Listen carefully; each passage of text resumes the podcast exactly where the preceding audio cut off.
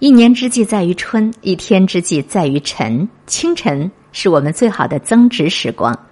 我相信大道理，当然每个人都懂，可是真正的要把这些道理践行在自己的日常生活当中，却是一件不容易的事情。要和各位一起分享到的，来自人民日报公众账号上的文章：清晨是最好的增值时光。有段时间我连续加班，在终于不用加班的第一个晚上。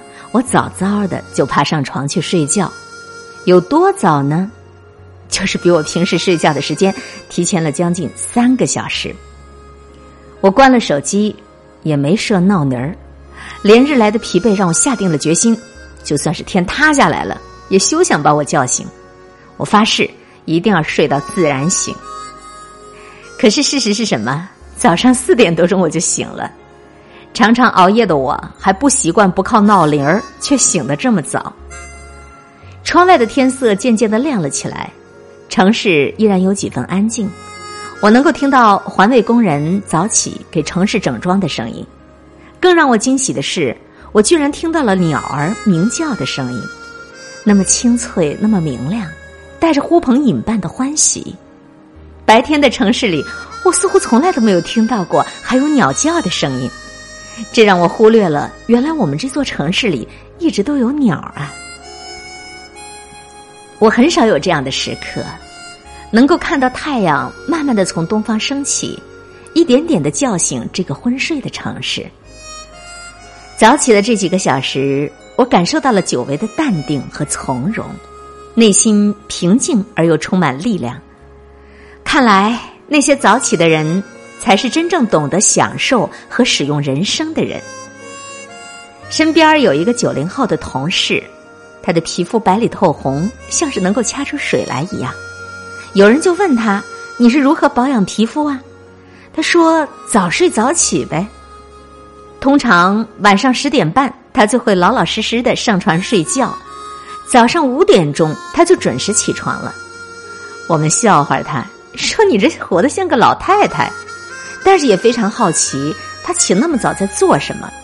他说：“起早了，无非就是看看书、练练字，上班之前整理一下当天的工作思路，闲散的时光而已。”但是，他这样的生活作息，整个人呈现出来的，却并不是如他所说的那般闲散。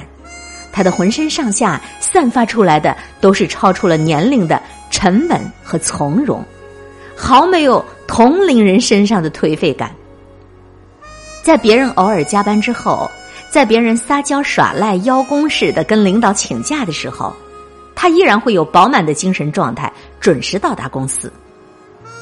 任何一项脑力劳动都离不开体力的有效支持。爱熬夜的人，苍老都是写在脸上和言行举止当中的；爱早起的人，却有着不一样的神采奕奕。所以说，即便是早起的时光，只是看日出那样的悠闲，也已然是有效的增值了。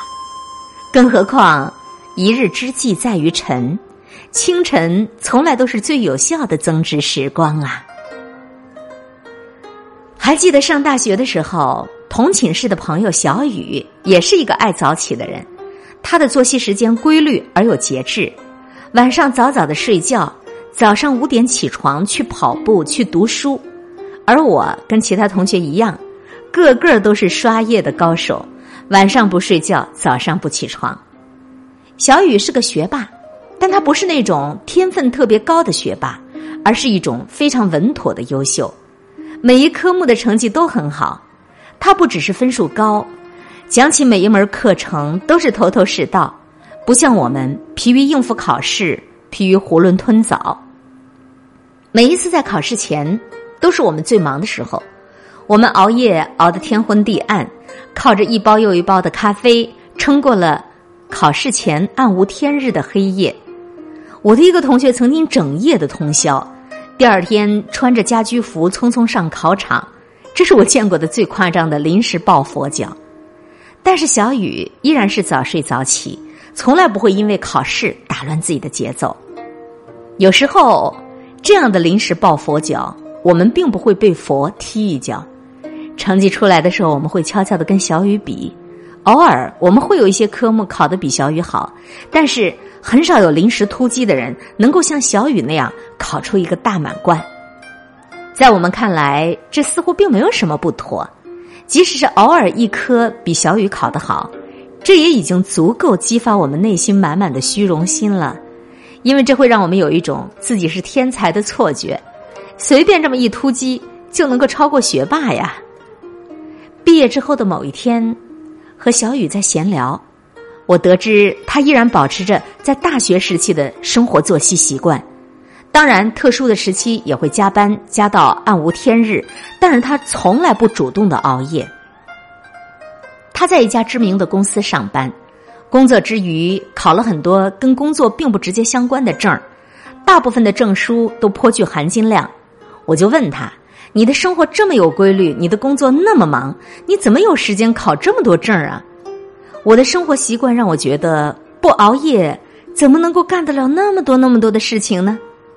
他回复我说：“利用好早上的时间，利用好每一个不加班的节假日就行了。”我这才明白，从读书的时候起，我们就误会了他那些早起的时光，分数上的那些差距。从来没有让我们意识到自己错过了什么。其实，那一个个早起的清晨，串联起来的就是更充实、更精致、更从容的人生。他们从来无关乎于你写在纸上的分数。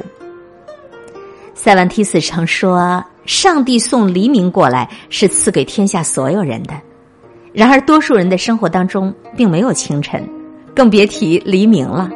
许多人的一天是从中午开始的。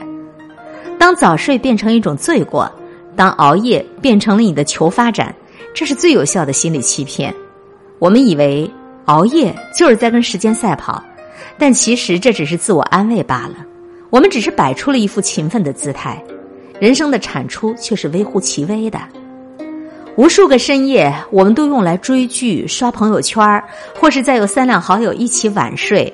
时间忽的就溜走了，最终日复一日的消耗就堂而皇之的占领了我们的生活，而早起的时光却不一样，早起会给人一种偷得浮生半日闲的窃喜，仿若怀揣着不为人知的珍宝那样，时光变得更加值得珍视。这样饱满的开始，能够更好的给人力量，给人斗志，所以很少有人会像熬夜那般挥霍清晨。一天的时光从最开始被拉长，能让人感受到指挥时间的畅快，而不是追赶时间的狼狈。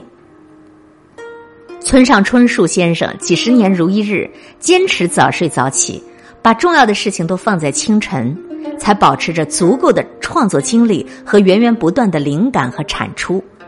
成功的经验那么多，早起增值这是一条。而且是具有不折不扣的可复制性的一条。人生毕竟不是一场突击赛，而是一场拼搏耐力的马拉松。熬夜也许能够成就一场突击，却没有办法完美的收官一次马拉松。熬夜可以成就的事情，早起从来不会拖你的后腿。熬夜成就不了的，早起却能够优雅的提供啊！从今天开始，告诉自己。早睡早起，身体好，不是专门说给小朋友的，一生都拿来践行。早睡早起是为你的生命增值来着。